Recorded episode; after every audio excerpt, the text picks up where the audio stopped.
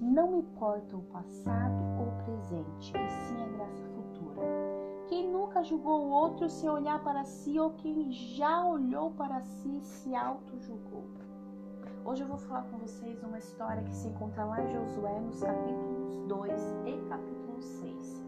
Josué ficou no lugar de Moisés com a missão de levar os israelitas até a terra prometida. E a próxima cidade que eles teriam que tomar seria Jericó. Então Josué enviou dois espiões para lá para dar uma analisada na cidade, ver qual é que é. E aí eles ficaram na casa de Raabe. Raabe era uma prostituta. E aí, com o tempo, o rei descobriu que tinha dois espiões israelitas e que eles estavam hospedados naquela casa. E aí ele pegou e mandou dois oficiais lá para casa de Raabe e falaram: "Olha, entregue os dois israelitas porque eles são espiões. Eles estão aqui para nos analisar. Vamos dar uma lição neles." Só que aí Raabe escondeu aqueles dois israelitas. E aí ela chegou nos oficiais e falou: Olha, não estão aqui, ficaram sabendo da notícia e deram no pé, foram embora.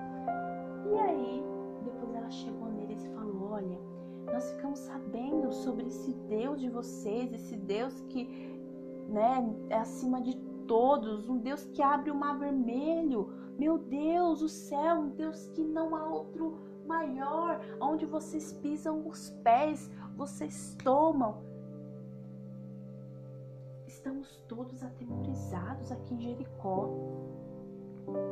Por favor, quando vocês vierem até essa terra, salve a mim, salve toda a minha família.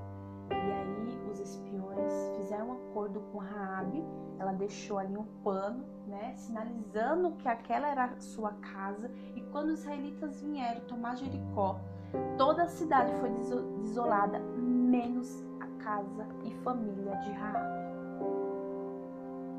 E aí a gente volta lá para o início. Muitas vezes nós olharmos para essa situação, a gente vai olhar para Rabi e falar: ah, mas ela não merecia, ela era uma prostituta, não merecia ser salva. Talvez Rabi se auto-olhasse e falasse: ai, é um Deus muito grande, um Deus, ele não, ele não vai poupar minha vida, eu nem vou tentar porque eu sou prostituta,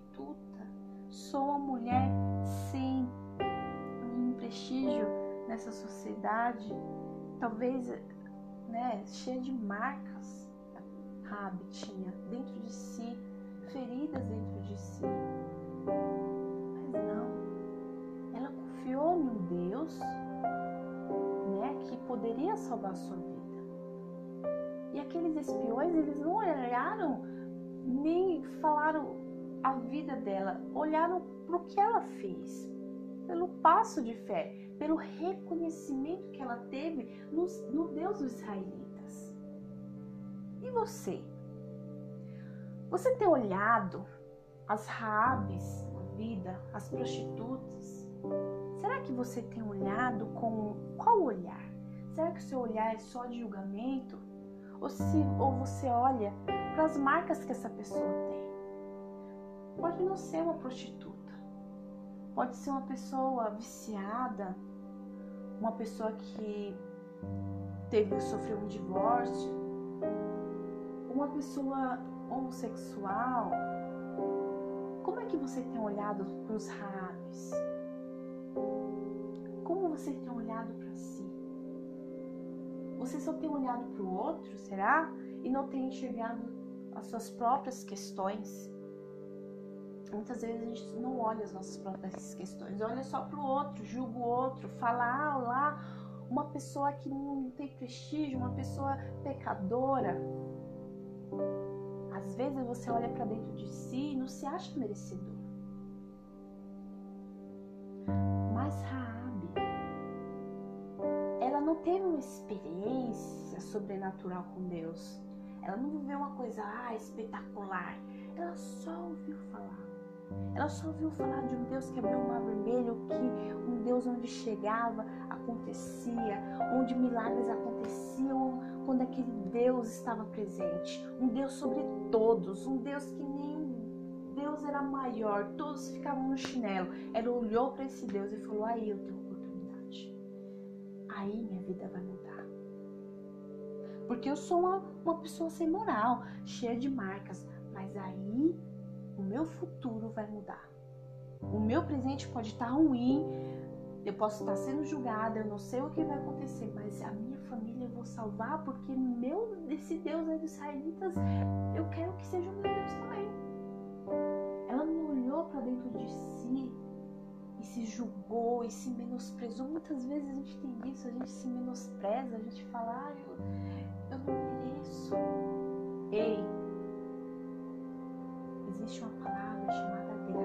Lá em Romanos 5, 20 fala assim: a lei veio para aumentar o mal, mas onde aumentou o pecado, a graça de Deus aumentou muito mais. a graça de Deus é magnífica. Você pode ser uma pessoa prostituída, uma pessoa homossexual, um passado, um presente talvez todo conturbado, cheio de, de coisas a se resolver dentro de si, tantas feridas que precisam ser cicatrizadas, tantas coisas que você já viveu que você não consegue se libertar porque você se martiriza dentro de si, ou porque você não consegue sair dessa situação, ou porque você está nessa situação, não importa Deus, onde abundou o pecado, superabundou a graça de Deus. A graça não é porque nós merecemos. Talvez Rabi não merecia, talvez uma pessoa que você conhece não mereça, talvez você não mereça. Mas a graça de Deus, ela te alcança. A partir do momento que você olha para Deus e fala: Ei, eu quero mudar, Deus. Ei, eu tô vendo que o Senhor é um Deus de milagres, é um Deus de poder. Ei, esteja apenas com o coração disponível. Um coração disponível para Deus é o que Ele quer, para que a graça dele entre. Não é porque você merece, não, não é. Não é porque nós merecemos, não, mas é porque Ele veio para salvar aquele que não tinha mais chances.